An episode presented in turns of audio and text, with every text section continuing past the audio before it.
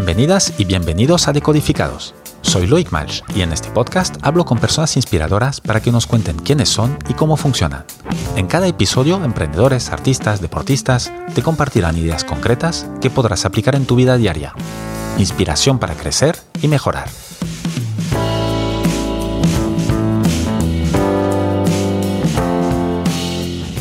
Mi invitada de hoy es Paulina Pérez Duarte Mendiola. Paulina es pediatra y médica antropóloga y su carrera se ha centrado en mejorar los resultados holísticos de la salud de los niños y abordar las desigualdades en la atención médica. Paulina tiene una maestría en antropología médica del University College London y actualmente es investigadora de juego y salud, candidata a doctorado en Pedal Hub, el hub de juego en educación, desarrollo y aprendizaje de la Universidad de Cambridge. También es la fundadora y directora de la Semana del Juego Intrahospitalario en México, Semana Gym, y la directora de Advocacy and Engagement en la ONG americana Pediatric Potential. Paulina, buenos días y bienvenida a Decodificados. Muchas gracias por tenerme aquí. Me da muchísima emoción poderte compartir historias. Y hablo mucho, entonces yo feliz de compartirte todo lo que quieras. Genial, eres la invitada perfecta entonces. Oye, antes de empezar, bueno, o para empezar, mejor dicho, He descubierto en tu trayectoria, yo no estoy familiarizado para nada con los términos médicos, pero hay un término que me, gustaría que nos explicaras, que es medicina antropológica o antropología médica. No, no, no sé qué término es el más correcto, si hay uno que es más correcto que otro, y qué es esto. El término generalmente es antropología médica y también se hace mucho hincapié en que se le llame antropología de la salud. ¿No? Para no incluir solamente a médicos, sino también enfermería y todo el personal paramédico. Entonces es antropología médica o antropología de la salud. Aquí en Inglaterra le llaman medical anthropology, entonces ese es el término que, uso generalmente. Y cada vez que, viene al tema el decir, el no, es que estudié una maestría en antropología médica, me encanta la cara de, de, disculpa, ¿de qué? Y muchas veces piensan que es como medicina forense y es como estudiar el y nada Que ver no, nada que ver. Bueno, o sea, sí se puede, pero no va por ahí. Antropología médica es principalmente el enfoque de la salud, pero desde un punto de vista social y cultural. O sea, no solamente la cuestión biológica de el páncreas no está funcionando bien y por ende el paciente tiene diabetes y la insulina y no es como lo biomédico, si no es un poco más, el paciente es una mujer mexicana de 50 años de edad, madre de familia, es madre soltera, que ha sido diagnosticada con diabetes, entonces empiezas a ver un poco más en la realidad de ese paciente cómo impacta el que sea madre soltera, en que sea mexicana, en que pues la cultura mexicana es súper fuerte en comida, ¿no? Y la comida es el amor. Entonces expresamos nuestro amor mediante la comida, pero pues si tienes diabetes eso es más difícil y si eres madre soltera probablemente tengas que trabajar. Entonces cuidar de tu vida y de tu dieta y de haz ejercicio y come saludable, pero pues es, es más complicado. Ajá. Y ese es un ejemplo, es lo que me vino primero a la cabeza, pero es, o sea, es un poco como eso. Y y el ejemplo más, más tangible que tengo ahorita es la pandemia de COVID, ¿no? Claro. De, cómo, o sea, en México, por ejemplo, las campañas del no se saluden de beso y no se estén abrazando. Ah, imposible. ¿No? Y vi alguna vez algún chiste o algo que decían en Suecia, les decían, tienes que mantener dos metros de distancia y los suecos así de, pero pues si ya teníamos tres, ¿no? O sea, como, ¿por qué dos? Entonces es un poco eso, de cómo vas a, abordar una, un problema de salud, vida, muerte, enfermedad, desde el aspecto del mundo que rodea al paciente y no el, desde adentro del cuerpo, sino el ambiente y todo lo demás. Y entonces esto te da como múltiples factores, ¿no? Porque entiendo que esto te debe, eh, soy muy ignorante entonces en este campo, lo cual eh, disculpa las preguntas raras. El, el, claro, se me ocurre pues con los ejemplos que, que estás dando, son cosas para explicarle al paciente eh, lo que podría hacer, pues conociendo un poquito más su, entorno social y cultural, pues tú ya sabes sobre lo que podrías hacer hincapié, pero también eh, em, adaptar las recomendaciones, ¿no? Según cada paciente, es decir, no seguir el libro eh, que te dieron, me imagino que hay un libro médico ahí famoso, todo lo que te han dicho que hacer durante la carrera, sino adaptar un poquito esto para cada caso. ¿Podría ir por ahí? Sí, o sea, se puede usar, una de las cosas que siempre he como admirado de la antropología médica es que se, se puede usar en dos vías o de dos maneras. Muchas veces tenemos como el, la complicación, o sea, mucha gente se queja de es que no le entiendo lo que me está diciendo al médico. Es un clásico esto. ¿no? Es como, es que no entiendo porque usa palabras que no, no puedo entender y empiezan con términos y aparte estoy nervioso y, y, o sea, porque te dicen tienes cáncer y pues ya no escuchaste nada. O sea, lo que te quieran decir ya, ya no entró.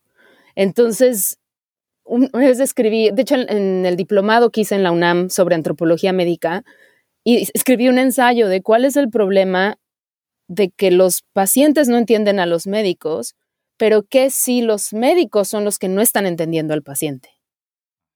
¿No? Y, y te voy a decir, pasé de las mejores memorias profesionales que tengo fue en medios rurales dentro de la República Mexicana, Tuve la oportunidad de trabajar en territorio Rarámuri, en la Sierra Tarahumara, estuve en los Altos de Chiapas, estuve en Michoacán, estuve en Puebla. O sea, como que siempre me iba yo a meter al, ¿dónde es el pueblito más lejano donde pueda yo trabajar como médico? Y me encantaba.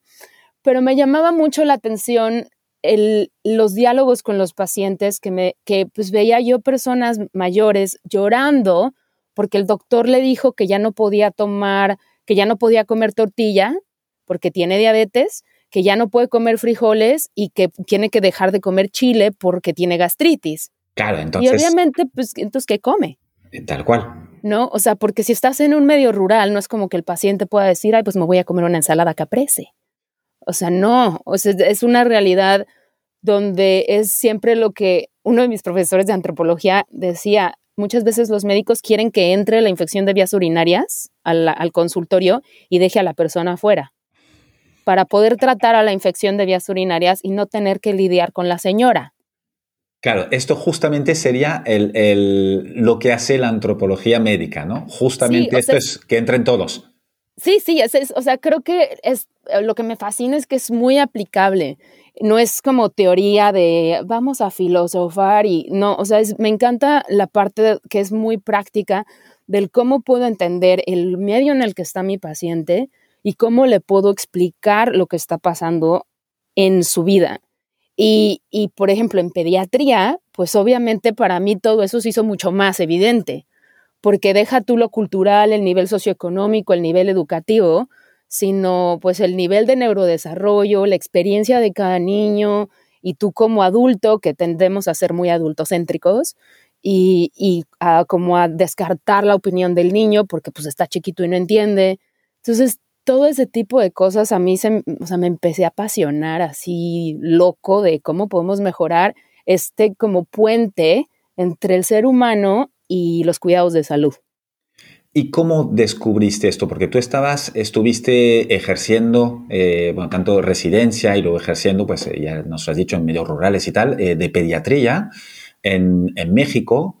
¿Y cómo, pero estudiaste esto ya de inicio o no? Tú estudiaste pediatría. Te voy, o sea, te dije que hablo mucho, pero fíjate que cuando estaba yo chiquita, ¿no?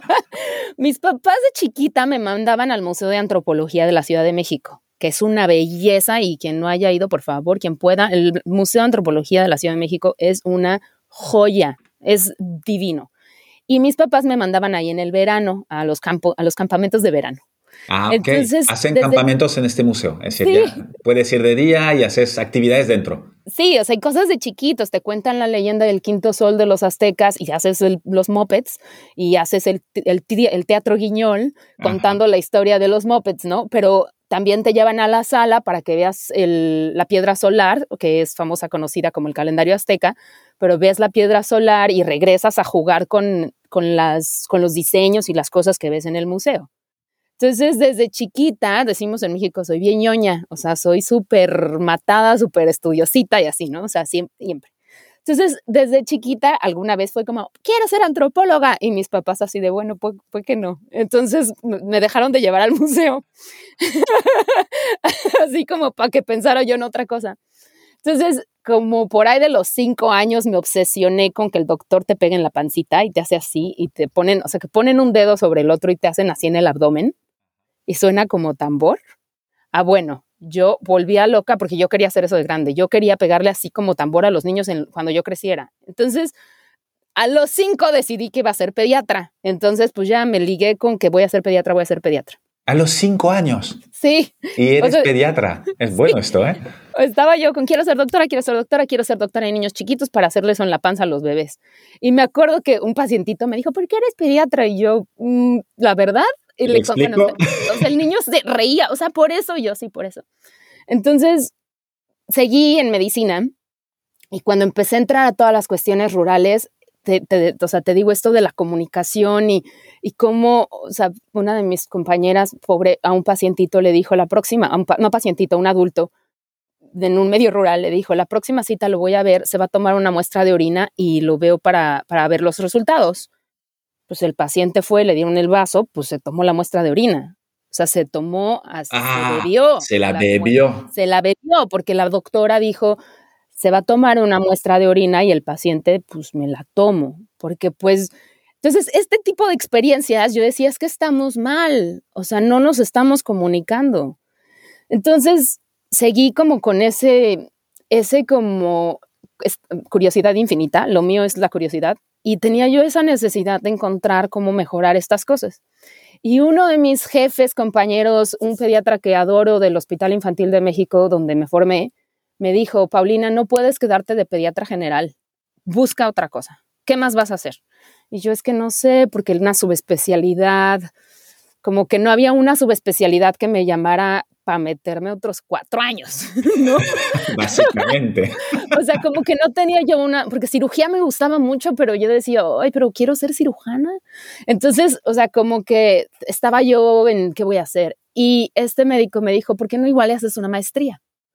Entonces, pues me metí en la página de la UNAM y así de pues maestrías en la UNAM y tenían educación médica continua y yo, mm", y de repente había antropología médica y yo, ¿qué?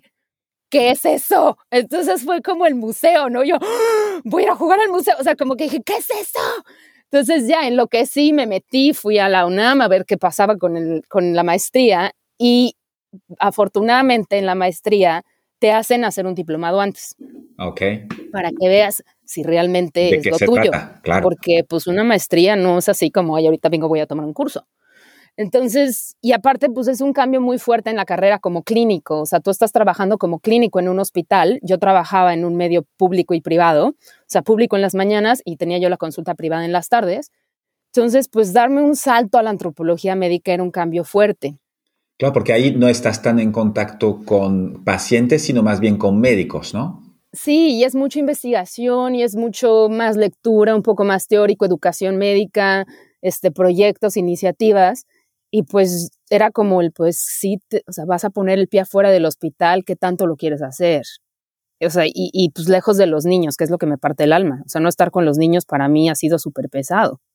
Entonces, este, entonces, pues hice el diplomado y ya de ahí dije, no, sí me gusta, pero pues al ratito, ¿no? O sea, como que todavía quería yo batirme más en, en, pediatría y, y tenía yo la fortuna de que trabajaba yo en las mañanas en un hospital público, que es un centro de referencia de todo el país e incluso de Latinoamérica, donde van muchísimos pacientes, veía todo tipo de pacientes con todo tipo de, de padecimientos y todo tipo de historias me fascinaba, tocaban la puerta, la abrías y decías, pues a ver qué hay atrás. Tipo Doctor House, ¿no? Sí, eh, pues, eh, sí, porque aparte, o sea, la manera más, quien escucha esto del hospital me va a matar, pero la manera en la que yo veía mi trabajo es que sentía que era yo como el cadenero del hospital. O sea, el cadenero, el de, ves en cuando vas a una discoteca, un antro, y está el ah. señor diciendo quién entra y quién no. Eso es, eso es en, en mexicano, ese es el cadenero no sé cómo se diga en España, pero el, ¿Cómo se llama este? Sí, el bouncer. Eh, ahora, No, me viene, pero no sé, eso es en Inglaterra, en España se llama de otra manera, pero ahora pues todo el mundo habrá entendido. En las discotecas, los que no te dejan entrar con bambas en las discotecas, o antes. Esos. Y así, perdona, pero no traes zapatos cerrados, esa. Entonces, perdona los del hospital que diga esto, pero yo sentía que era un poquito mi función, porque era el abrir la puerta y ver por qué venía, ¿no? Si era una urgencia vital, era corre, atiéndelo. Si es una urgencia que amerita alta especialidad de nuestro hospital, o no, señora, aquí no vemos si su hijo necesita lentes, ¿no? Así de, este hospital es demasiado grande como para ver si necesita lentes.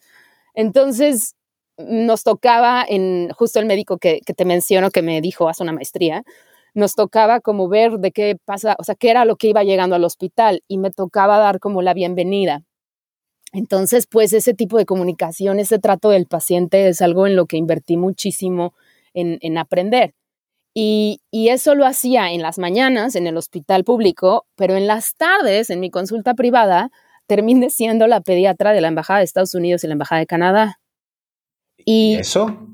Porque pues pacientes empezó, uno de mis profesores que amo y adoro y mm, él trabajaba para la Embajada de Estados Unidos y cuando él no podía me, me, pedía ayuda para que yo viera a sus pacientes, entonces empecé a crecer un poco de pacientes en la Embajada de Estados Unidos y luego un grupo de mujeres expatriadas de Facebook, de mamás expatriadas, pues eh, acabé siendo la pediatra de la comunidad expat.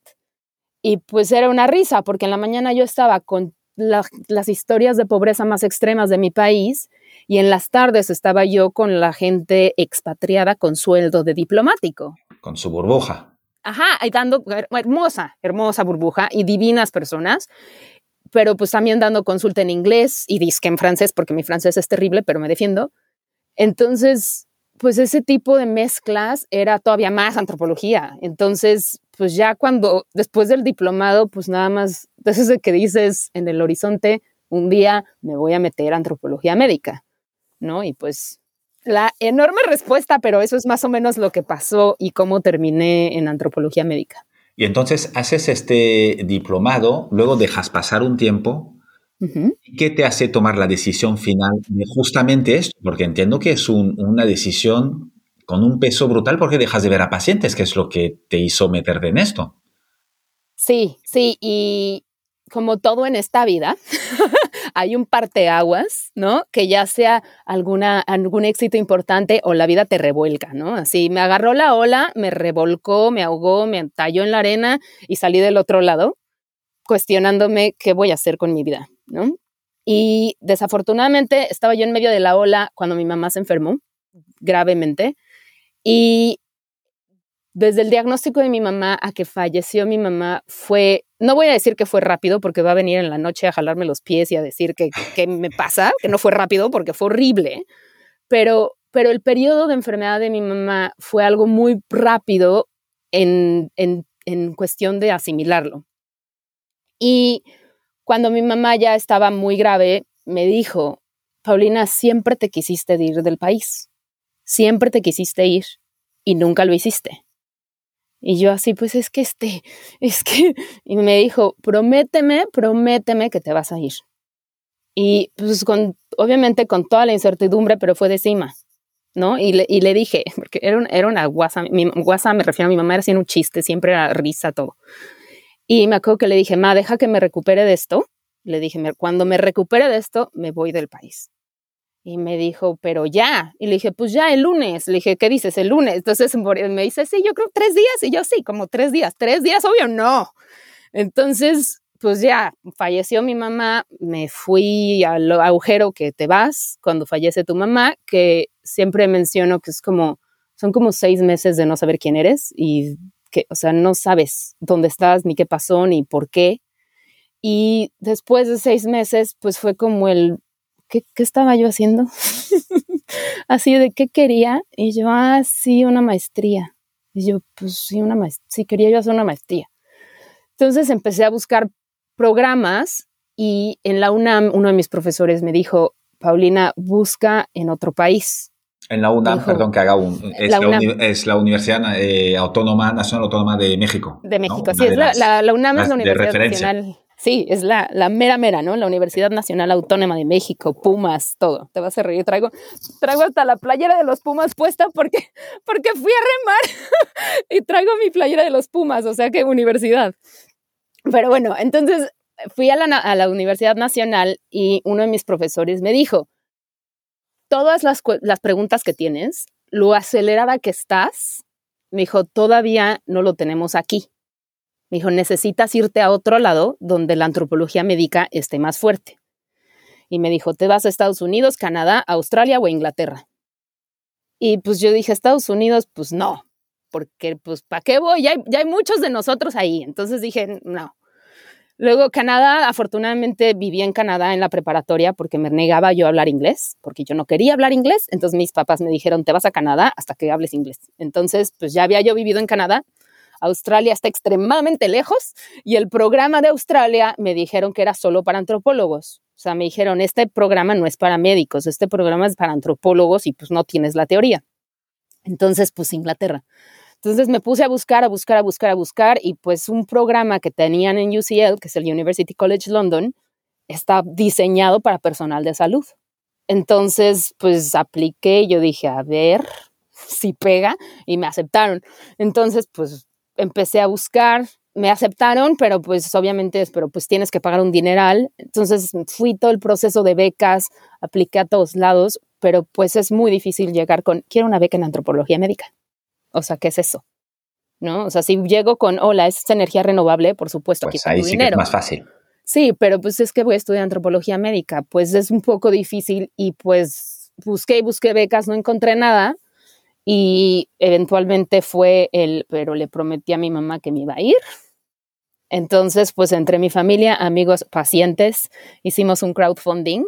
Mis pacientes me decían, es que si pongo dinero ahí te vas a ir y yo sí me voy a ir. ¿Y montaste un crowdfunding? Sí, sí, sí, sí. Mi pareja me ayudó, hicimos un crowdfunding y, y, empezamos como a organizar todo y agarré todos mis ahorros, un riñón, un páncreas y, o sea, todo lo que tenía y fue como, pues vamos a invertirle. Me acuerdo que le decía yo a mi papá, y yo, papá, pero es que esta universidad está más barata. Me decía, no, ya. Me dijo, vas con todo. Y yo, bueno, ya. Pues pusimos todo y, y me vine a Inglaterra a hacer la maestría. Wow, con tu pareja, me imagino. Sí, sí, aparte también él tiene pasaporte inglés, lo cual resulta bastante sencillo, porque él puede estar aquí y trabajar aquí sin problema. Entonces también eso era otra de las cosas que, que, nos ayudaba a, que también pues, Estados Unidos, Canadá iba a ser más complicado visas de los dos que llegar a un país donde él tiene pasaporte. Y entonces ahí das el gran salto que es justo, eh, más o menos coincide con el COVID, ¿puede ser? Ah. Para hacerlo un poquito más... Ay, el dedo a la llaga. Fíjate que lo que pasó es que justo llegamos a Inglaterra, ya sabrás, así de ya, así de, bueno, ¿cuánto dinero tenemos? Nada. Todo se va en colegiaturas, pidiendo ayuda por todos lados, familia, amigos, todo el mundo me ayudó, fue una, una belleza. Y pues mucho era lo que les decía, le prometí a mi mamá que me iba a ir por piedad, ayúdenme, ¿no? Y este, y, y cuando, cuando llegamos, fue como de, bueno, vamos a empezar. Y no, pues la universidad está en huelga. Y yo, ¿de qué estás hablando? ¿No? Y viniendo de México, es como, la universidad está en huelga. Y yo, no, es que no puede ser. Entonces, bueno, huelguitas de semanas, ¿no? Un día, un día, dos días. Seguimos, el invierno, Paulina adaptándose al invierno en Inglaterra. No pasa nada, estamos bien. Siguen las huelgas. Bueno, está bien, pero ya van a acabar las huelgas. Sí, a partir del el primero de marzo ya no va a haber huelgas 2020. Ajá, 2020. Entonces, pues ya terminan las huelgas y, oigan, disculpen, pero hay una pandemia. Eh, no, el horror. No puede ser. Pero, pero, no me voy a quejar porque el hecho de que cerraran todo, una, pues no podía yo gastar dinero porque no podía ir a ningún lado. Siempre hay que ver la parte positiva. Ajá, claro, porque aparte es como, ay, pues no gastó dinero, no lo tenía. Entonces, pues mejor, porque no pudiera a ningún lado, no porque no pueda, sino porque todo está cerrado. Y también, pues no nos quedaba de otra que enfocarnos a lo que veníamos, que era estudiar, leer, escribir, hacer mi proyecto de investigación. Y afortunadamente empecé cuando llegué a Inglaterra por la misma necesidad de estar, porque siempre estaba rodeado de niños, siempre niños en mi vida todo el día. Entonces, pues empecé a trabajar de niñera para, para estar cerca de los niños. Y con la pandemia cierran todas las guarderías y pues ya estuvo, porque pues entonces empecé de niñera casi tiempo completo y como era yo un trabajador social, pues podía yo salir e ir, cuidar de mis bebés y regresar a mi casa a seguir con la maestría. Entonces no me voy a quejar tanto. O sea, todos nos podemos quejar, pero no me puedo quejar tanto. Y el, el, entonces esto te da pie luego a lo que estás haciendo ahora. Entiendo. Después de esta maestría, no sé si lo empalmas directamente o no, o, mm, eh, entras en la... Ahora estás nada menos la UNAM en México y ahora Cambridge en, Inglaterra. No sé cuál será el siguiente destino, pero el listón está muy alto. mira, te voy a decir que cuando me aceptaron en la, en la Universidad de Cambridge, así el síndrome del impostor se apoderó de mí, que siempre, ¿no? Diario. Pero, pero fue, fue como, no, yo creo que se equivocaron. Así de cómo yo en la Universidad de Cambridge, ¿de qué hablas? Pero lo que sucedió es que en la maestría una de mis compañeras, que es divina, me dijo, oye, ¿ya estás pensando hacer un doctorado? Y yo, no, yo, o sea, ya estuvo, o sea, ya, yo ya acabé con esto de estudiar, o sea, ya. Pero lo que sucedió es que, ahorita te platico un poco cómo creció mi, mi proyecto de maestría, pero al terminar la maestría en plena pandemia, pues dije, ¿y ahora cómo encuentro trabajo? O sea, no había. Entonces, igual era como aparte, ¿qué haces con esta pediatra que tiene un título de antropología médica y se dedica a investigar el uso de juego en hospitales? ¿Qué es eso? O sea, no es como que vayas a un lugar y dicen, estamos buscando bla, bla, bla, bla, bla. O sea, no, no, no, encajo. tu perfil. No, porque no encajo en ningún perfil. Entonces, pues empecé a buscar trabajos y a buscar trabajos y a buscar trabajos medio desesperada, como pues las fronteras estaban cerradas, entonces no podía regresar a México y pues también quería yo extender un poquito como el a ver si consigo algo de trabajo, no quería yo de lleno llegar al hospital porque quien, la verdad, si ya estaba yo fuera del hospital, meterme al hospital en plena pandemia, o sea, era como el que hago.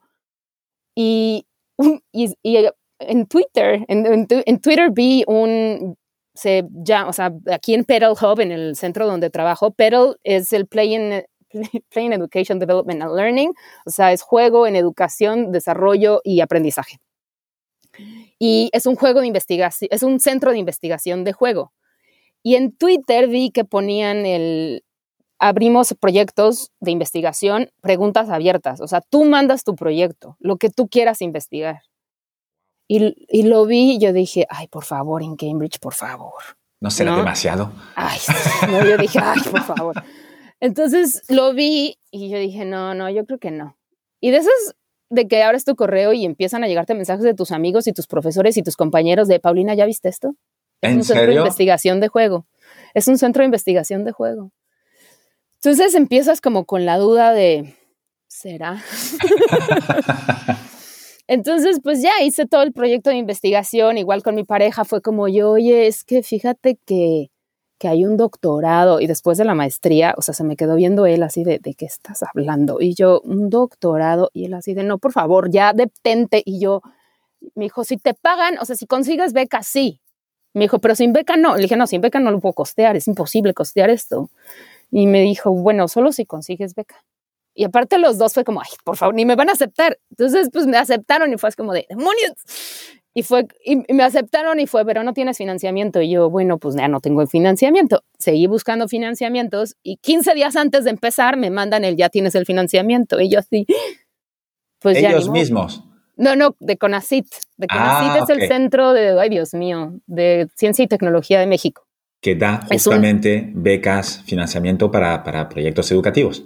Ajá, y, y, es un, o sea, es un, es un acuerdo entre CONACIT y el Cambridge Trust, o sea, los fondos de, aquí de inversión de la, de la universidad, hacen mancuerna con el gobierno de México, entonces financian la beca de manera conjunta. O sea, así te dice, yo pago esta parte y que ellos se arreglen como puedan.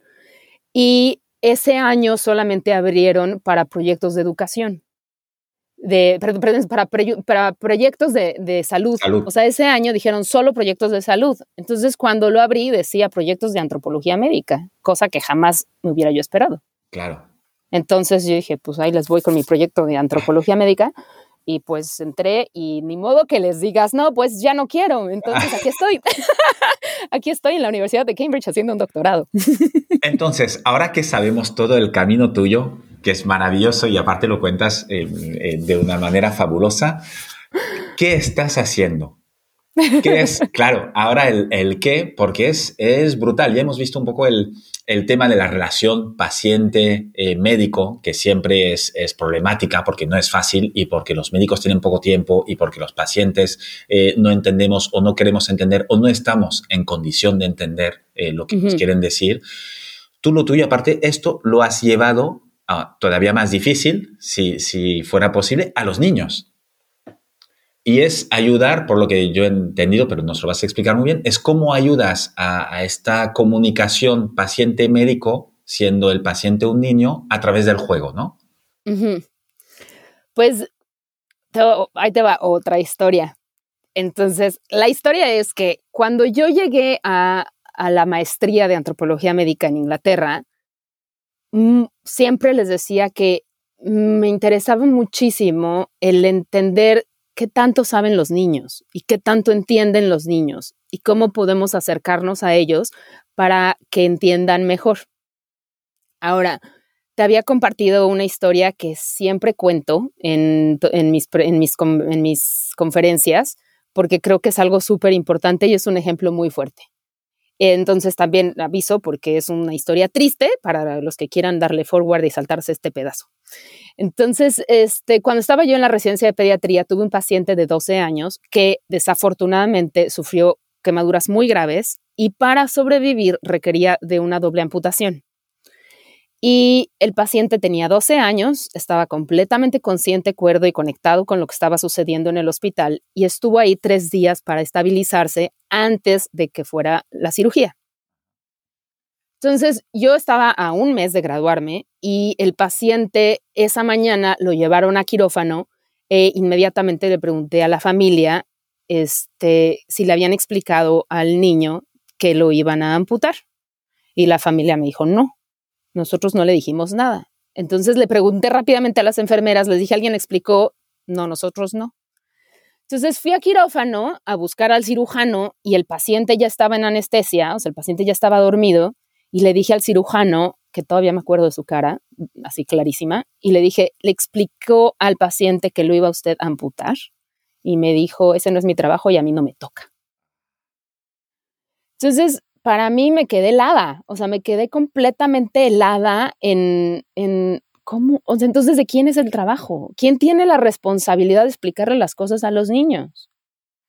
Y, y en ese momento yo dije, bueno, cuando se despierte yo le voy a explicar. Y Tú tomaste esta responsabilidad de manera natural. Dice, oye, alguien se lo tiene que decir, nadie se lo ha dicho, pues lo voy a hacer yo. Sí, o sea, como, pues es que en mi naturaleza no está él, pues, pues bueno, ya que se despierte, que vea que le, pues, que vea lo que le pasó. O sea, en mi, o sea, no, no puedo. O sea, yo en verdad toda mi vida está dedicada a los niños y a mejorar la vida de los niños y nada más no podía yo con el niño va a despertar y de repente es como el trauma, o sea, de por sí está horrible. ¿Y cómo? ¿Cómo nadie le explicó la cirugía que le iban a, a poner? O sea, que le iban a hacer. Entonces, cuando decidí el yo le voy a explicar, me di cuenta también que no sabía cómo. Entonces dije, estoy a punto de graduarme y no sé cómo explicarle las cosas a los niños, no sé qué tanto sabe él, qué tanto, si nadie le explicó, él ya lo sabe, lo entendió, lo escuchó. O sea, entonces, pues fue como, ¿cómo le voy a hacer? Entonces, mientras la cirugía estaba sucediendo, pues le hablé a todos los psicólogos, psiquiatras que se me ocurrió. No había celular, para que, para que entonces era así, hablarles a los teléfonos y buscar y el teléfono de la esquina. Mi prima que vive en Estados Unidos y trabaja en bedside care y trabaja en el cuidado de los pacientes, ella es enfermera, le, le, mandé un mail de márcame al hospital, me marcó al hospital, este, y yo es que, ¿qué hago? ¿Cómo le explico? Entonces, después de eso, pude explicarle de la mejor manera que pude. Todo eso lo escribí, por eso es que tengo tan claros los detalles de la historia, porque ese día llegué a mi casa a escribir así todo lo que había pasado, porque tenía yo que sacar. Y este, y ese momento fue para mí el cómo le explico las cosas a los niños. Entonces, conforme fui desarrollándome como pediatra, siempre era el cómo le explico al niño que tiene leucemia. ¿Le digo al niño que se va a morir o no? ¿No? Es que son temas muy delicados. Son cosas súper delicadas que son tabú. Claro. es muy fuerte el tabú y, entonces en, al llegar a la antropología médica, uno de los ensayos, tomé una, tomé una clase divina, no es para todos, divina, que se llamaba Antropología de la Muerte. Precisamente, yo creo que también, o sea, yo fui, porque el profesor empezó y dijo, esta clase no es terapia, o sea, vienen aquí a aprender teoría de la muerte, no es terapia. Y yo así, pero por supuesto que estoy aquí de terapia. O sea, yo tengo, o sea, por supuesto que yo tengo que, aterrizar toda la pérdida que he visto en, pacientes pediátricos, toda la, todos los pacientes que he, que he, ido dejando, ¿no? A lo largo de mi formación. ¿Sí que te has enfrentado mucho a, muchas muertes de, de niños? Desafortunadamente sí, porque es parte de nuestra profesión y por el tipo de hospital en el que estaba, que es un hospital de alta especialidad donde ves los casos más complicados, pues así como ves cosas, o sea, ves casos que dices, no puedo creer que ese niño se curó. O sea, que cosas que dices, no me lo explico, no entiendo cómo, cómo. Claro, o sea, tienes toda la ciencia atrás, pero de todas maneras hay veces que hasta dices, no, no, yo creo que, o sea, ¿cómo? Pero desafortunadamente también nos exponemos muchísimo a la pérdida infantil y, todo tipo de historias. Y aparte, como eres médico, pues muchos de tus amigos y familiares siempre van a compartir esas historias contigo, porque tú, porque tú sabes del tema. Entonces es un, o sea, por eso te digo que yo llegué a esa clase así de, por supuesto, yo estoy aquí en terapia. O sea, incluso le dije al profesor, yo no quiero tomar la clase de hacer este, ensayos y calificaciones. Yo nada más quiero estar aquí sentada. Y me dijo, me dijo, feliz porque así tengo alguien que realmente lo ha vivido alguien que tiene que compartirnos algo práctico y real y no solo la teoría. Entonces en esa clase, pues muchas de las cosas que, que discutía yo era mi incertidumbre de si le digo, si hay que decirle a los pacientes pediátricos que se van a morir, si les dices que tienen un, un diagnóstico terminal o no se los dices. Y de ahí empezó mi investigación y empecé a leer varios libros, pero leí un libro que, que me, me, habías dicho que igual y me preguntaba sobre libros que, que, que, que, me han marcado. Hay un libro que se llama, de, no lo lean porque es bien triste, o sea, sepan a lo que van. Se llama The Private Worlds of Dying Children o La vida privada de los niños con enfermedades terminales. Es un libro escrito por Mayra Blubon Langa, no puedo decir su nombre, pero Mayra Blubon Langa, something, algo por ahí. Pero ella es de Estados Unidos, es una antropóloga médica y el libro está basado en su, en su, en su estudio de doctorado. Se fue a meter a un hospital pediátrico, estuvo en la sala de oncología por varios meses y se puso a identificar cómo los niños empiezan a entender la gravedad de su enfermedad y cómo empiezan a entender que los tratamientos tienen diferentes niveles y que pues ellos a lo mejor ya están en el tercer nivel y que pues después de ese medicamento ya no hay otros. Y esto lo van entendiendo aunque no se los cuentes directamente. Que nadie se los diga. Entonces ella empezó a, registrar las conversaciones de los niños, lo que platicaban los niños entre ellos, lo que los niños le decían a ella, porque pues no se lo decían a sus papás o al personal de salud, porque los niños identifican que tocar ese tema es muy delicado y todo el mundo se altera. Entonces ella empezó a absorber la perspectiva de los niños sobre su propia mortalidad.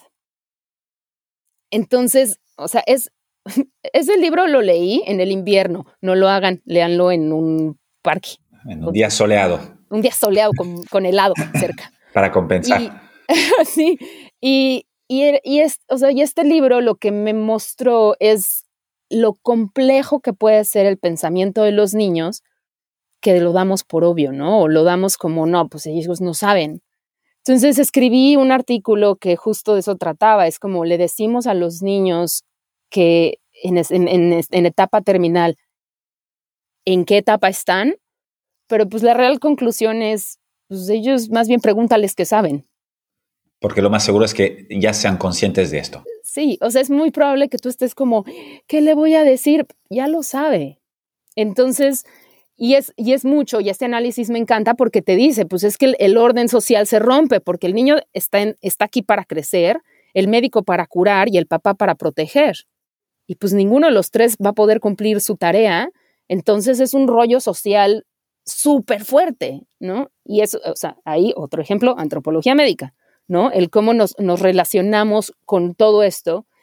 Y, y aparte leí otro libro que se llamaba, así como dicen cuando en los, en los matrimonios que dicen en la salud y en la enfermedad, en inglés es In Sickness and in Health, y este libro se llama In Sickness and in Play. Entonces es en el juego y la enfermedad.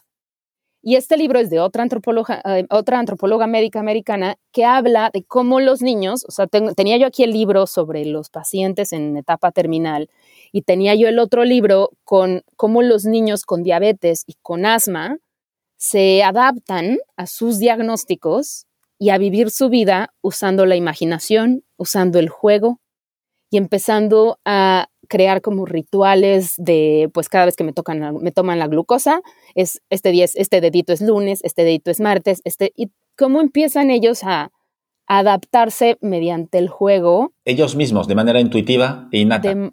De, manera natural, los niños empiezan a usar la imaginación y empiezan a adaptarse jugando a sus propios padecimientos. Y hacían, hicieron estudios en campamentos de verano para niños con diabetes, este, en diferentes campamentos para niños con diagnósticos oncológicos, o sea, diferentes este, eventos en los que los niños empiezan a conciliar su idea de, la enfermedad. Entonces, o sea, imagínate que yo llego con estos dos libros, con cómo los niños entienden la mortalidad y cómo usan el juego y la imaginación, y estaba yo con una compañera que ella vive en Inglaterra, pero es de, es de Italia, y le dije, es que estoy leyendo estos dos libros y es justo lo que quiero yo como juntar, el cómo le, explico, cómo le explico las cosas a los niños. Y le dije, ¿se puede jugando? ¿No se puede? Y me contestó, ¿has escuchado hablar de los especialistas de juego en hospitales? Y yo, ¿qué? me dijo, sí, me dijo, aquí en Inglaterra se llaman Health Play Specialists. Y yo, especialistas de juego en hospitales. Y yo, ¿cómo qué? o sea, no, o sea, en mi mente yo decía, ¿cómo que un especialista de juego? O sea, pues para mí siempre es como la voluntaria que trae juguetes, ¿no? O sea, no hay una figura profesionalizada. Digo femenino porque casi siempre son, son este, mujeres, pero igual los voluntarios, ¿no? El grupo de voluntarios, de voluntarios que trae juguetes en el hospital y yo decía, ¿cómo que especialistas? Entonces, de ahí me aventé y me fui así en el agujero del conejo blanco porque fue precisamente el quiénes son estas personas, cómo se entrenan, cómo se capacitan. Este, en Estados Unidos esta profesión se llama Child Life Specialist, en Australia le llaman Child Life Therapist, en Europa le están llamando Play Specialist. Entonces es un desbarajuste de títulos por todos lados, pero hacen esencialmente lo mismo. Les dan información a los niños, fácil de entender, les ayudan a lidiar con sus emociones durante la hospitalización y también se encargan de normalizar o introducir oportunidades de juego. O sea, porque estás en el hospital días y días sin saber por qué estás ahí, enojado, triste, asustado y aburrido, sin poder hacer lo que sabes hacer mejor, que es jugar. Y no hay cosas para jugar en los hospitales. Si hay una cosa que no hay es esto, justamente. Sí, no hay para jugar. Y aparte, pues si todavía te tocó un hospital un poquito que está más atrasado, pues aparte estás amarrado, ¿no? Entonces, ¿qué tanto puedes explicarle a un niño por qué está ahí? Que entienda que su mamá se va, pero siempre regresa, ¿no? Que es parte de esto, que sí, los piquetes son horrorosos, pero no van a pasar en su camita, solo van a pasar en el cuartito de procedimientos. Entonces, ¿cómo puedes ir ayudando a ese chiquito a entender lo que está pasando y aparte facilitarle algo para que juegue.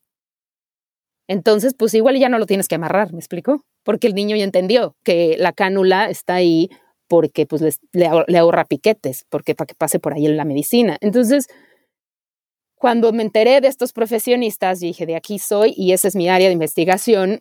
Y mi investigación de maestría fue cómo me comunico con los niños de acuerdo a estos profesionistas. Entonces hice toda mi investigación sobre qué consejos me das como médico, como un médico que está en un país donde nunca voy a tener un especialista de juego, ¿no? O sea, porque no voy a tener la, infraestructura para tener un especialista de juego que puedo aprender de ti para yo meterlo en mi práctica médica. ¿Y lo conseguiste? es decir, tienes, sí, Y, y, pudiste dar estos trucos, bueno, trucos, que no son trucos, pero bueno, eh, eh, son herramientas, llamémosle herramientas. Llamémosle herramientas. Eh, y, algunos médicos lo están utilizando, pues en México, que me imagino que es el lugar más fácil y natural para ti para, transmitir esto. Pues justamente después de que recolecté toda la información, hicimos todo, o sea, todo el proceso de información con mi, super, o sea, con mi supervisora de maestría, que la adoro, y hicimos todo el proyecto y una de mis metas principales era, esto necesita saberse. Entonces me costó 18 meses, pero logré que lo, logré publicar en una, en una revista médica pero muchas de las cosas que yo decía es, ¿quién lo va a leer? O sea, en, medicina nadie tiene tiempo, nadie. Entonces dije, a ver, mi papá lo va a leer seguro. Y dije, mm", entonces empecé a hacer redes sociales y empecé a transmitir pequeñitos videos, o sea, como posts. Dije, siempre están en los memes, todo el mundo está en Instagram, entonces empecé a poner este, cosas en redes sociales con una, una ilustración que hizo una, la ilustradora con la que siempre trabajo. Y, y me puso, y se llama Pediatrician with Sign, ¿no? O sea, pediatra con letrero. Entonces, nada más es así, la pediatrita con su letrerito de, por favor, háblenle a los niños, ¿no? De, por favor, escuchen la opinión de los niños y todo este tipo de cosas. Eso es tu cuenta de Instagram. Sí, que fui aprendiendo, el de Pediatrician with Sign, que fui aprendiendo con ellos, con, de, de los especialistas de juego, todo lo que aprendí lo puse en el artículo, lo estuve transmitiendo en redes sociales, pero siempre era como el cómo hago que, que, que la gente lo escuche. Entonces, entre la maestría y el doctorado, en esos seis meses que siempre me decían, ¿cómo estás? Y yo en retrospectiva, estos seis meses van a hacer sentido, pero ahorita no hacen sentido. ¿No? De esos seis meses que dices, no tengo ni idea qué estoy haciendo en mi vida, en retrospectiva van a hacer sentido, ahorita no. Y en esos seis meses entre la maestría y el doctorado regresamos a México, estuve viviendo con mi papá, que lo más feliz de estar ahí, pegada con mi papá lo más que pude, pero empecé a diseñar la semana del juego intrahospitalario en México. Y, y una de las cosas que, ¿por qué diseñé o, vine, o me salió el voy a hacer la semana del juego intrahospitalario en México, que el acrónimo lo pusimos como Semana Gym, porque si no, pues el marketing se muere, Semana Gym, este, la semana Gym surgió porque cuando terminé la maestría empecé a dar muchas conferencias y después de una conferencia que di en Zoom, porque la pandemia obvio, una, di una conferencia en Dinamarca para un hospital en Dinamarca, que es una chulada lo que están haciendo ahí, es una cosa divina.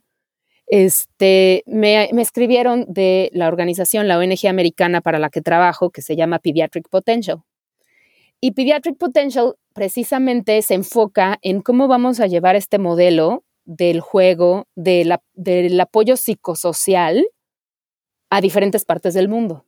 Porque en Estados Unidos es fuertísimo, en Canadá, en Australia, Nueva Zelanda, Inglaterra, es muy fuerte.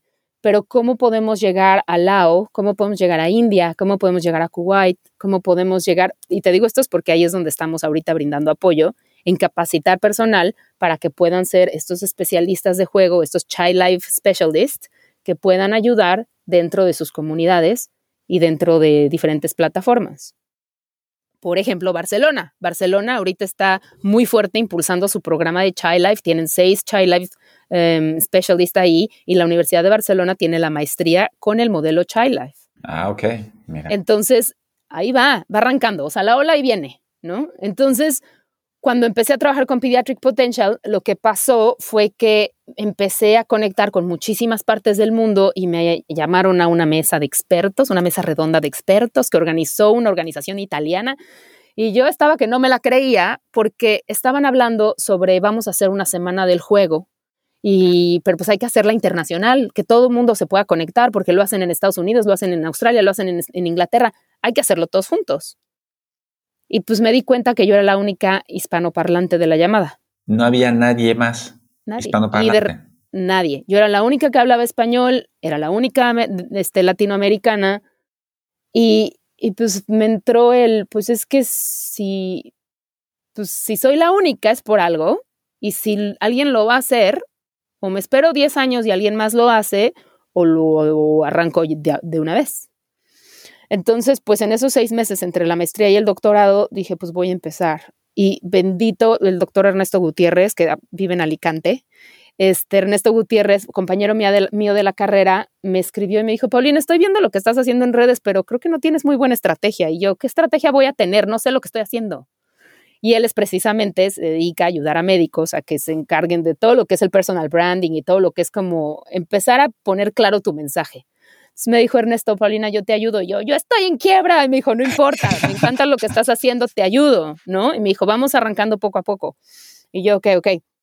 Entonces, con la ayuda de Ernesto, poco a poco fuimos armando la idea de la semana gym y fuimos, o sea, como organizando el, bueno, este va a ser el programa, cómo puedo hacer para que la gente se inscriba, para que yo pueda pagar la plataforma, para que pueda yo solventar los gastos, lo mínimo, ¿no? De, de, de tener la semana gym. Todo esto online.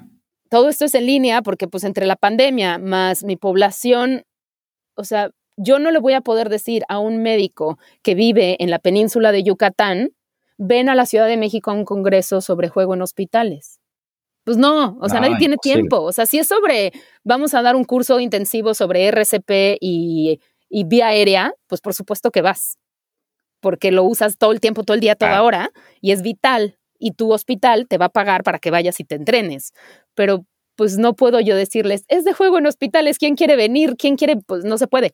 Tiene que ser muy, muy sencillo, muy al alcance. Entonces es todo digital, todo está grabado, lo puedes ver a la hora que quieras. Si lo quieres ver tú, lo puedes ver. Si lo quieres ver con todos tus alumnos de, de la universidad, les pones, o sea, tú te inscribiste y les pones a todos tus alumnos. Porque el chiste de esto, o sea, el chiste, me refiero, o sea, el objetivo de esto es que se esparza lo importante que es brindar una pediatría amigable para niños. Entonces, mucho de lo que estoy haciendo es diseminación. O sea, toda la investigación que hice de maestría y todo lo que aprendí es, bueno, ahora cómo le voy a hacer para que llegue a los niños, que al fin y al cabo es mi objetivo. Claro, es el objetivo principal. Si no, ¿para qué lo quiero? O sea, si o sea, ¿para qué quiero yo hacer un proyecto y que todo el mundo se entere lo que estoy haciendo si no le va a llegar a los niños?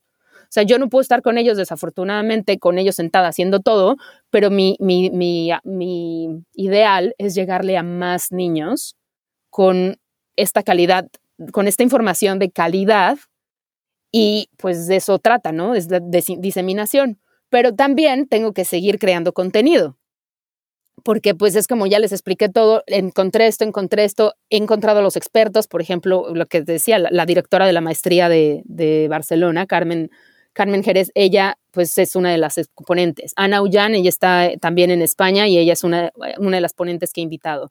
Tengo como, Tomás lo ves, pues ya, ya entrevistaste a Tomás lo ves. Tomás lo invité para que participara en la Semana Gym para compartir el proyecto de Nixie for Children y cómo Nixie pues es mejorar la vida de los pacientes. Es una gran, eh, no es tanto a través del juego, pero yo creo que es un gran ejemplo de por dónde ir y cómo ayudar a que los, a que no cometamos el error de pensar que los niños no entienden nada. Justo, y, algo que me encanta de Tomás es que no se trata de usar la realidad virtual para distraer al niño. Se trata de prepararlo para que el niño se haga resiliente, se haga fuerte, el niño entienda por qué está yendo al hospital. Y que sepa, ya que no hay, que me parece que ya lo has mencionado un par de veces, que los, los médicos no hay tiempo en este sector. No hay tiempo. Entonces, sí, que les gustaría si es algo que no tenemos es tiempo. Claro, entonces le gustaría, lo, correcto, todo el mundo se decía, oye, sí, sí, sería perfecto que cada niño antes de entrar en, a hacer un escáner, estar metido en este tubo, pues le enseñáramos, pues mira, va a pasar esto, va a pasar lo otro, yo estaré aquí, tus papás tienen que estar fuera por esta razón, pero no hay tiempo. Entonces la realidad, la realidad virtual te permite hacer esto con cada niño y a su ritmo. Claro, y, mucho de lo que me encanta de Tomás, del proyecto de Nixie for Children, es que pues, son unas gafas de cartón, o sea, es algo accesible, porque yo siempre, siempre pienso, ¿lo puedo usar en México? Sí o no, ¿no? O es como, ¿cómo lo puedo usar? Lo puedo, o sea, ¿es, ¿es algo que le va a llegar a todos mis pacientes o solamente a cierta, a cierta población? Entonces, o sea, todo esto ya, ya me perdí porque te estaba yo diciendo. No, la semana gym. Que, que ah, sí, por cierto, la semana gym. Entonces, la semana gym, o sea, te digo que, ah, el contenido, o sea, justo, o sea, los ponentes, he invitado ponentes y lo he ido armando. Ahorita te voy a decir que estoy re contenta porque aquí en la universidad hicieron un concurso, ¿no? De, se llama, es como un public engagement, o sea, es como cuando quieres compartir tu investigación con el público en general y puedes aplicar. Y yo, y aparte te dicen, solo proyectos nuevos que no han sucedido. Y yo, ay, pues voy a intentarlo. Entonces les mandé la semana Jim y me escribieron, me dijeron, este proyecto ya lo has hecho. Y yo, sí, dos años consecutivos, pero vamos por el tercero. ¿Me quieren ayudar?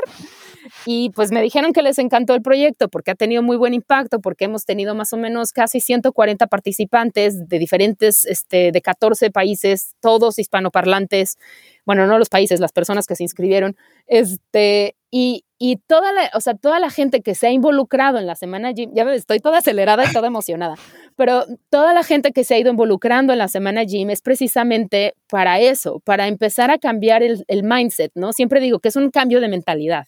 El no, no te estoy diciendo que como médico en el servicio de urgencias te sientes con tu paciente a jugar con, un, con plastilina, hacer una figura de un catéter para explicarle. No, no tienes tiempo, pero es, es que tú puedas ver que el paciente tenga una atención más humana, más amigable. El, una, una de las participantes de la semana Jim me fascina, ella es cardióloga y uno de los pacientitos le tocó, la niña estaba llorando porque el policía no la dejó pasar con su osito de peluche. Imagínate. Pero ella, gracias a que es participante de la semana Jim, quiero pensar, quiero pensar que es por eso. Digo, para que valga la pena lo que hago.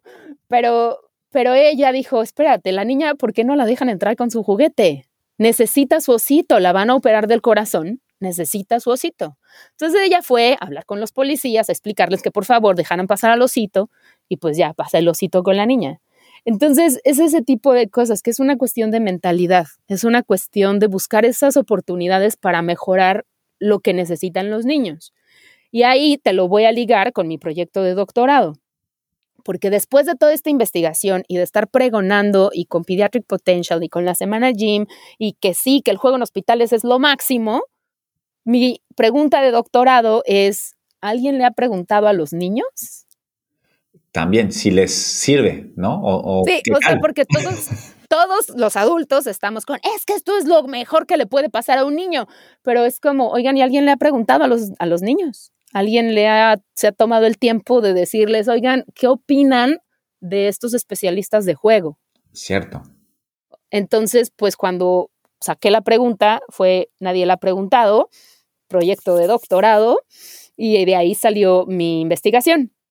Y ahí te va la otra conexión, inspirada en el libro del mundo privado de los niños en enfermedades terminales, diseñé mi investigación para yo meterme ahora al hospital a pasar todo el tiempo que pueda con los niños aquí en Inglaterra y ver cómo los especialistas de juego interactúan con los niños. Entonces, todo el diseño de la, de la investigación es, todavía no empieza, porque estoy esperando X papel, X papel, muestras de sangre, quieren ver que no tenga yo tuberculosis para que pueda yo entrar al hospital. O sea, estoy en el, en el, ya casi, pero ya estoy empezando a ir a hospitales aquí a ver cómo funciona la logística de cómo voy a hacer la investigación. Entonces estoy siguiendo a los especialistas de juego para mi asombro verlos cómo juegan dentro de la terapia intensiva y ver cómo un niño que está conectado a 300 cables tiene la oportunidad de jugar porque el especialista de juego se acerca a crear ese espacio en el que el pacientito puede jugar, puede una historia, puede tener una cubeta de agua con dinosaurios y moverla con la única manita que tiene libre.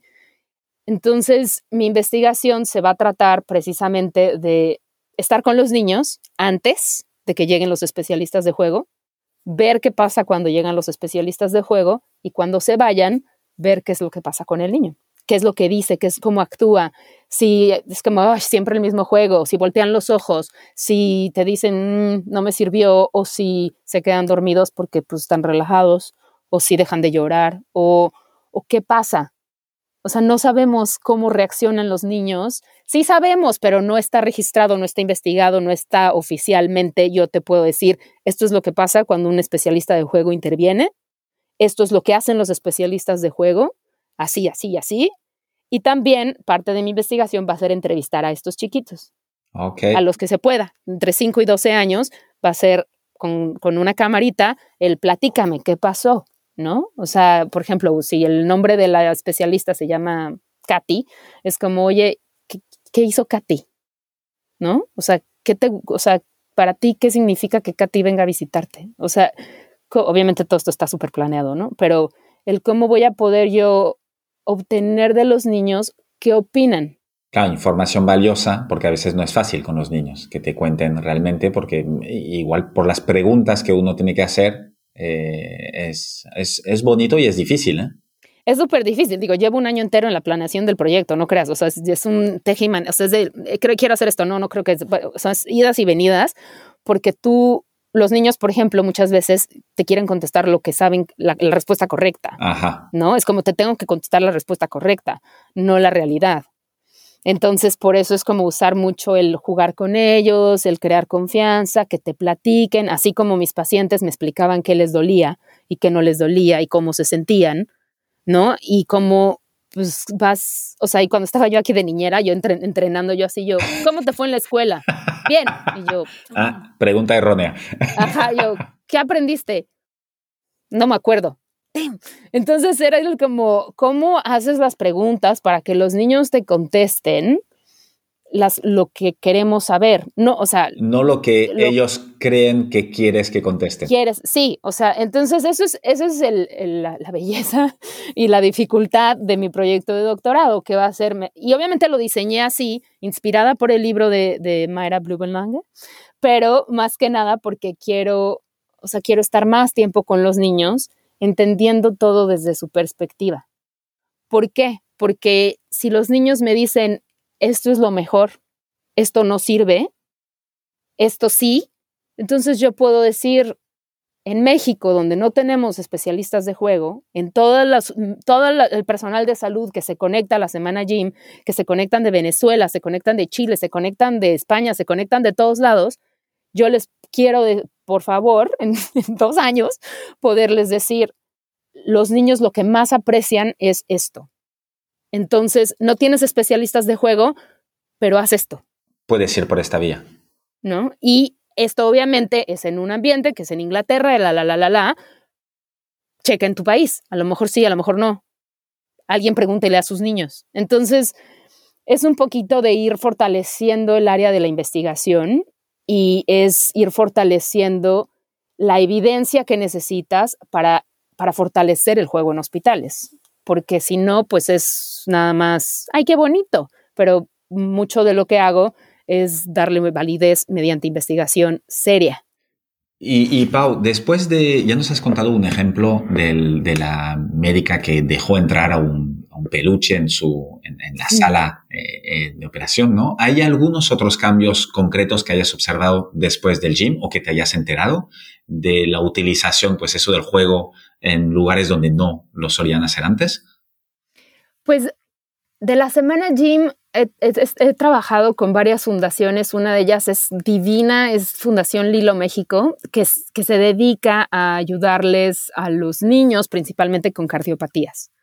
¿No? Y me mandan seguido fotografías como de estamos, vimos un cuarto que estaba desocupado en el, en el hospital y lo vamos a adaptar y vamos a hacer una sala de juegos. Entonces, para que los niños tengan un espacio, una ludoteca, un espacio donde puedan jugar, etcétera.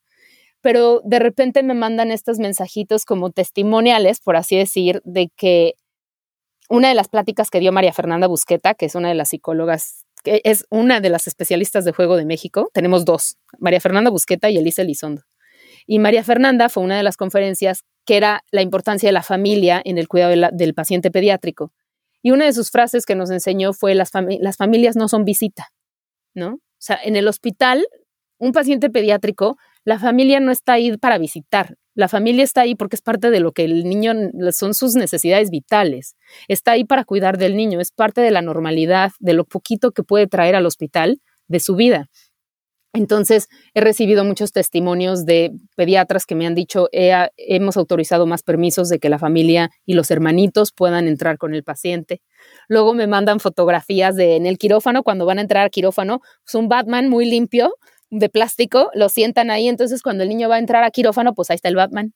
Claro. ¿No? O sea, son, son cositas, pero de lo que más me han compartido es la manera en la que se acercan a los niños y la manera en la que se comunican con ellos. Un, cuando di la conferencia sobre mi investigación en Nueva Zelanda, también por Zoom, maldición, algún día iré a Nueva Zelanda, pero uno de los pediatras una de las, de las claves, o sea, por ejemplo, en mi investigación en estos como consejos que nos dieron los especialistas de juego es antes, cuando tú te enfrentas a mamá, papá, o si el papá está, porque en México casi nunca están, pero, o sea, si está la mamá y el niño, antes de decirle hola al adulto que cuida del niño, es agáchate a la altura de los ojos del paciente, saluda al niño, al o niña, o sea, al paciente, haz una, si trae unos tenis de Spider-Man, pues, pues, oye, Spider-Man, algo, o sea, que veas rápido qué trae puesto, obviamente también es parte de la observación, que veas que esté respirando bien, que esté la coloración bien, que no esté, o sea,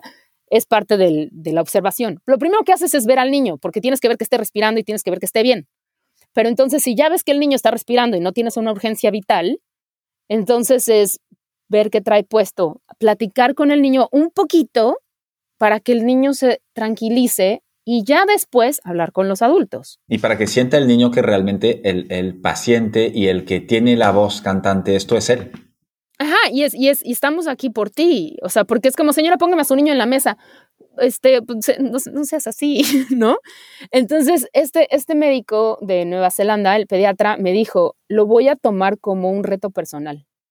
Y de ahora en adelante me voy a fijar activamente en que primero le hable al niño y después a los papás. Pero fíjate que parece una tontería, pero yo, yo tengo dos niñas de 11 años gemelas y me ha tocado, eh, eh, eh, me ha tocado pues llevarlas alguna vez al hospital por urgencia, que se habían caído, tal, nada grave, nunca, por suerte. Pero sí que es verdad em, que notas siempre, yo intento siempre desde que son más grandes, oye, cuéntale tú lo que te pasa. yo estoy aquí, te puedo ayudar, pero, pero, pero a mí no me pasa nada. Entonces, pero sí que como, como bueno, padre en este caso, sí que me ha tocado hacerlo al revés. Y cuando me preguntan a mí, pues, eh, Chloe, dile, dile qué te pasa. Porque sí que es verdad que es un, y mira que es una tontería, ¿eh? este cambio no cuesta mucho, es preguntar a uno en vez del otro. Ya está. Y si al final el niño o la niña está bloqueada porque no te puede contestar por lo que sea, tú siempre puedes añadir, pero al final es una interpretación que haces tú como padre porque no te pasa a ti, lo cual cuanto más información venga directo sin intermediario, yo siempre pienso que es, es mejor. Sí, sí, y, justo es lo que dices, es un cambio que es la mentalidad, que es a lo que voy con la semana gym. Es como esa mentalidad de poner al niño primero, darle su lugar, escucharlo y qué puedo yo hacer para mejorar la experiencia del pacientito sin que me tome tiempo. Tal cual. No, no te tiene que cambiar toda la, la forma de atender. Ajá, y, siempre, o sea, te voy a decir, esta conferencia de, de, que siempre les digo a los doctores, de pónganse a la altura del paciente y háblenle directo al niño y otros consejos, lo que hice fue diseñarla para los niños.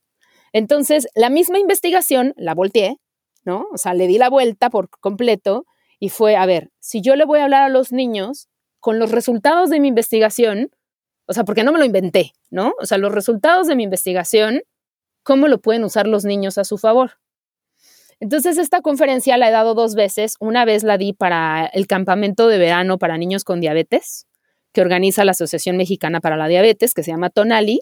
Y es una cosa divina, todos los veranos se juntan todos los niños con diabetes tipo 1 y aprenden sobre su diabetes y cómo, cómo vivir una vida con diabetes mediante el juego y actividades y empoderamiento y conocer otros niños con diabetes. Y me invitaron a dar esa conferencia. Y después ah, bueno, eh, una conferencia y la llamamos ¿Puedo jugar con mi doctor o no? Es decir, ya la, la enfocaste a los niños. Ajá, que es lo mismo, es como cómo le explico las cosas a los niños mediante el juego y a los niños les digo, ¿puedes jugar con tu doctor sí o no? ¿No? Y entonces esa misma conferencia la incluimos en la semana Gym, en la, en la segunda semana Gym del 2022, y esa este, o sea, está disponible en línea para que los niños la puedan, la puedan ver. Y uno de los tantos consejos, por ejemplo, ¿no? Eso de que pues, si el doctor no te voltea a ver y el doctor no te saluda, a lo mejor el doctor no ha dormido, no ha comido, está nervioso, está preocupado por otro paciente o a lo mejor la está pasando muy mal. Entonces tú salúdalo. Si el doctor no te está saludando y no te voltea a ver, tú dile, hola doctor, y, le y lo saludas, porque no sabes, a lo mejor tu doctor está teniendo un mal día. Entonces, pues no es nada más decirle a los niños, no, el doctor no te saluda porque es un ogro. Pues no, también yo he estado de ese lado y es bien difícil. Entonces, y otra de las cosas cuando dices, como dices con tus hijas, de tu, tú dile, uno de los consejos que, aprendí de los especialistas de juego es pedirle a los niños que escriban sus preguntas. Antes de venir. Entonces, antes de ir, antes, de ir antes de ir a consulta, o antes de que pasen la siguiente visita, porque pues, si estás en el hospital, pues van a regresar todos los días o todos los turnos. Antes de que venga el doctor o los doctores, escribe tu pregunta.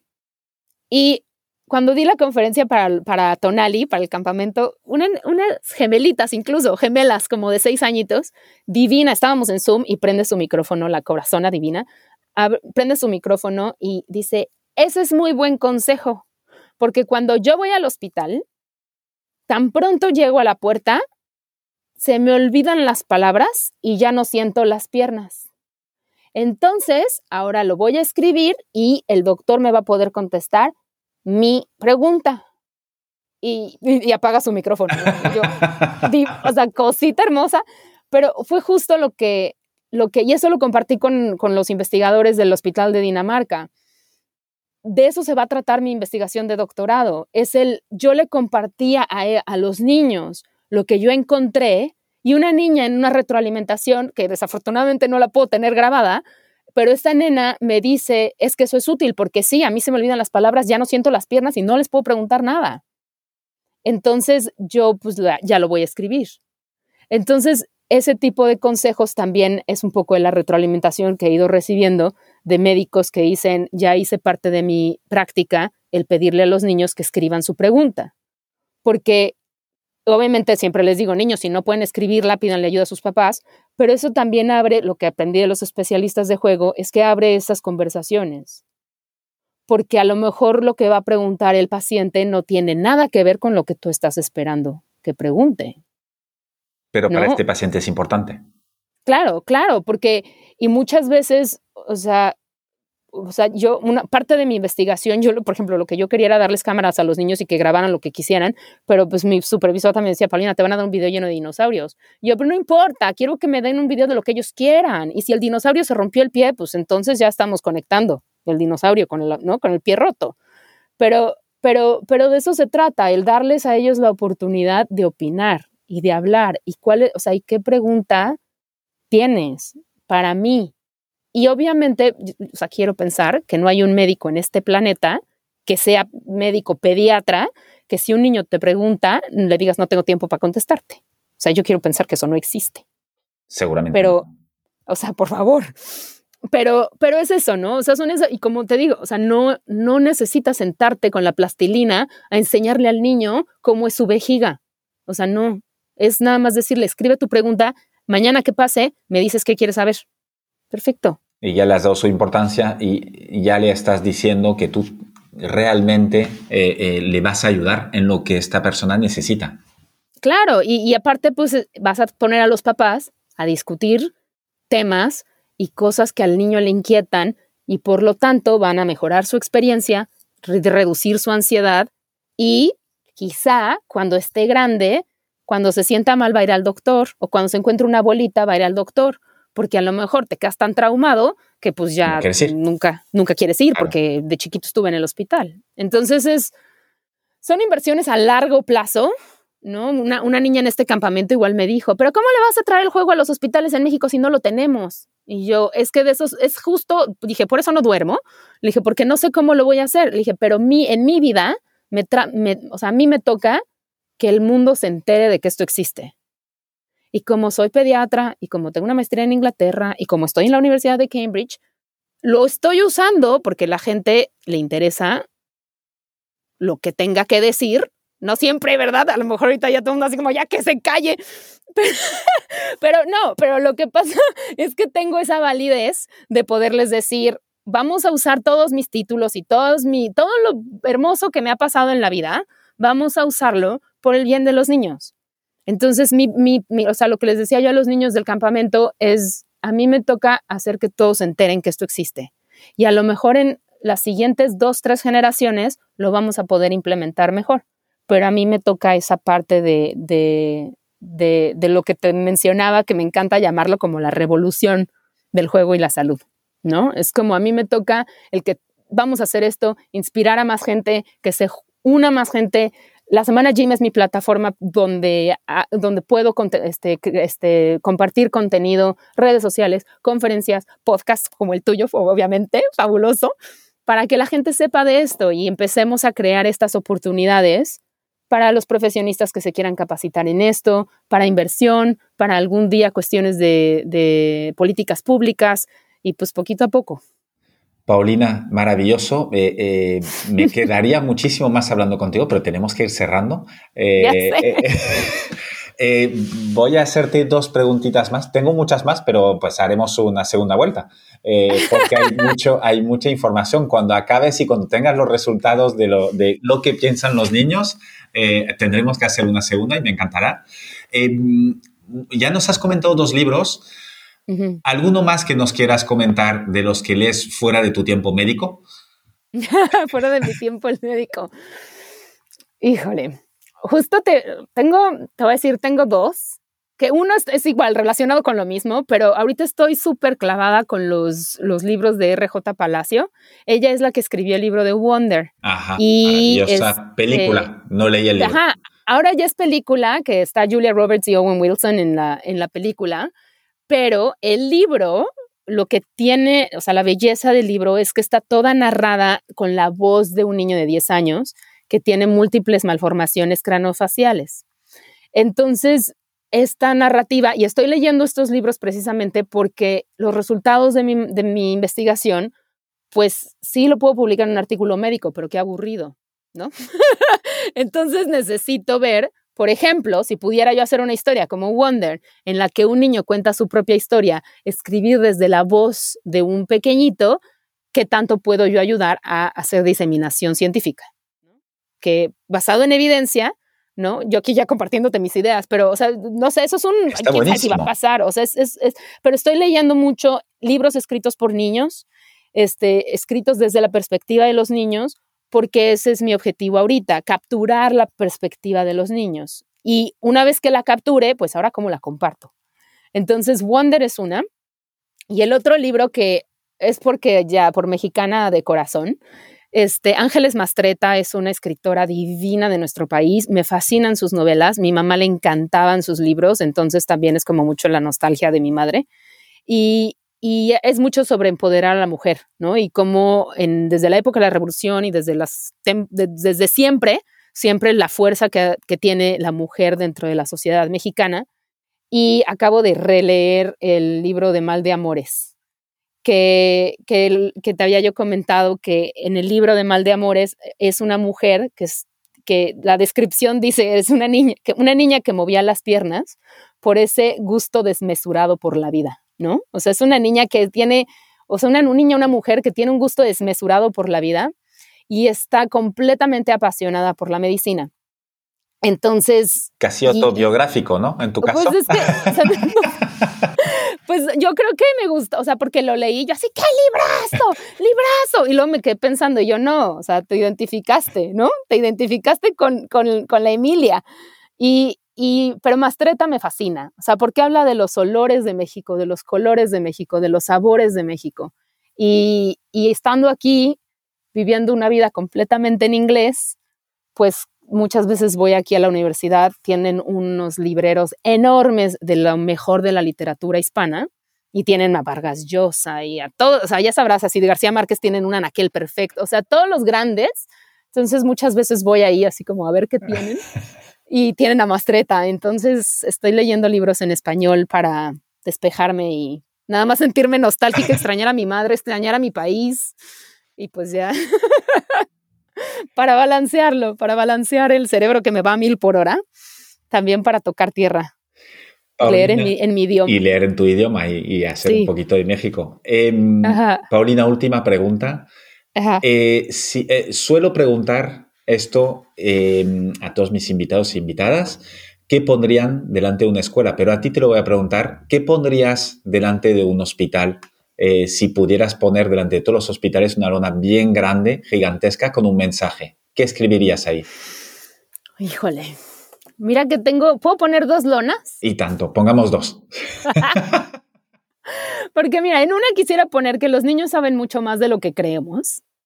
Explíquenle todo Escuchen sus opiniones y ayúdenlos a entender lo que está pasando a su alrededor. ¿Cómo? Jugando. ¿No? Entonces es una lona gigantesca, creo, pero esa es una. Y la, y, y, el que les, o sea, sí, el escuchar a los niños y explicarles las cosas. Y creo que también mi segunda lona sería lo que te explicaba de antes de hablar con el paciente, antes de hablar con los papás, háblale al niño, ¿no? O sea, agáchate, o sea, la lona, no sé cómo redactarla para que no sea, no me exceda del texto. Una imagen, quizás. ajá, ajá, es como ponte a la altura del paciente, físicamente a la altura del paciente, salúdalo, ya después tendrás tiempo de hablar con los papás. ¿No? O sea, siempre el niño, antes, primero. Entonces, pues sí. Me parece, me encanta. Eh, dejaré en las notas del podcast todos los libros, las menciones, la semana gym, todos los, enlaces eh, que has comentado durante el, podcast. Si alguien te quiere contactar, aparte del Instagram que pondré en las notas, eh, ¿cómo era? Pediatrician, a ver si lo digo bien. with Signs. Pediatrician with Signs. Sí, está en inglés, pero lo hago todo en inglés y en español porque si no le hablo a mi gente, pues se me seca el alma pero, pero igual te dejo, te comparto, tengo mi página de internet donde están todos mis contactos. Entonces, si se meten a paulinaperezduarte.com, Ahí está todo. paulinaperezduarte.com. Esa página sí la tengo solo en inglés porque todavía no me alcanza para pagar la traducción. pero, pero, todo lo de la semana Gym está en inglés, está en español. Pero sí, si se meten en paulinaperezduarte.com, ahí incluso le pueden poner a Google que les traduzca la página si necesitan. Ya está, sí, es fácil. Pero, pero sí, paulinaperezduarte.com y ahí encuentran mi correo y todo. Y pingüinos, ¿por qué pingüinos? Ah, es una hermosa historia, pero te digo que ya no tenemos tiempo, pero ¿por qué los pingüinos? Lo más resumido que te lo puedo decir como por ahí de los 12 años me empecé a obsesionar con los pingüinos y empecé a coleccionar pingüinos. Entonces como que todo el mundo me regalaba pingüinos, me regalaba pingüinos y entonces mi cuarto tenía yo 250 pingüinos y era así, pingüinos por todos lados. Y este, y cuando eh, me gradué de pediatra, mis recetas tenían pingüinos y a mis pacientitos les regalaba yo cuando se iban del consultorio estampas de pingüinos. Una pegatina ahí de pingüino. Entonces mis pacientes pues también empezaron a regalarme pingüinos, entonces era como pues ya siempre están ahí, ¿no? O sea, siempre es como, o sea, siempre es como el animal que, que siempre ha estado ahí. Y esto es algo personal, pero te lo voy a compartir para todos los que llegaron al final del podcast. que tengan un regalito. Ajá. No, lo que pasa es que también una de mis metas principales en la vida era algún día, estoy obsesionada con ir a ver a los animales en su, en su medio ambiente, ¿no? Que me encanta ir a verlos en donde viven. Entonces dije, algún día iré a ver a los pingüinos, algún día iré, iré a ver a los pingüinos. Y también fue algo de lo último que pude hablar con mi mamá. Le dije, mamá, en el próximo año me voy a lanzar a la aventura, me voy a al fin del mundo y voy a intentar ir a ver a los pingüinos a la Antártica. Wow. Y me dijo mi mamá, ¿de verdad? Y yo, sí, mamá, te lo prometo. entonces, por andarle prometiendo cosas a mi madre, pero entonces también fue como un poquito más de, de, parte de mi vida que fue el, pues ahora voy a ir a ver a los pingüinos. Y cuando conocí a mi, a mi pareja actual, le, pues entre pláticas, ¿no? Así como de, no, es que yo estoy obsesionado con los pingüinos, mi sueño es ir a la Antártica a ver pingüinos. Y yo, disculpa, ¿me decías? Entonces, pues ya, están en toda mi vida. Entonces, pues cuando diseñamos el logo, Daniela Pérez Duarte, que es mi, ilustradora, me dijo, bueno, supongo que le voy a poner un pingüino al logo. Y yo, pues sí. o dos. ajá, o sea, hizo, varios, hizo varias propuestas y, y me dijo, déjame adivinar. Y yo, obvio, el pingüino. Entonces, pues es parte de mi vida, ah, realmente. Genial. ¿Pero fuiste a la Antártida? ¿Ya? ¿Ya los viste? Ese es otro podcast, sí. Sí, sí fui. Ah, genial. te, digo que por eso no me recupero yo de mis inversiones nunca. te digo que por eso siempre estoy en quiebra, pero sí, fui a la Antártica a, a ver a los pingüinos. Ah, qué chulo, qué chulo. Súper emocionante. Paulina, muchísimas gracias, eh, no solo por tu tiempo, sino sobre todo por tu energía súper comunicativa, eh, la pasión que le pones a lo que te está gustando y a cambiar el mundo de una parcela del mundo que yo creo que es muy necesaria que cambie. Muchas gracias y espero que nos podamos ver físicamente cuando vengas a Barcelona. Ojalá, ojalá y pronto tenga la oportunidad de andar por allá. Ya visité este, al hospital, al San John de Deu pero con mucho gusto iré de visita a Barcelona nuevamente. Genial, cuídate. Muchísimas gracias por tenerme aquí. Chao. Bye. Muchas gracias por haber escuchado este episodio hasta el final. Te quiero pedir una cosa más antes de que te vayas. Puntúa el podcast y ponme un comentario. Te tomará solo un minuto y me ayudará un montón para poder continuar con más entrevistas inspiradoras. Hazlo ahora, que ya sabemos todos lo que pasa cuando lo dejamos para más tarde. Es muy fácil, se hace desde la cabecera general de Decodificados en Spotify, Apple Podcast o cualquier otra app donde estés escuchando este podcast. Nos vemos en el siguiente episodio. Mientras tanto, sé feliz y cuídate. Un abrazo.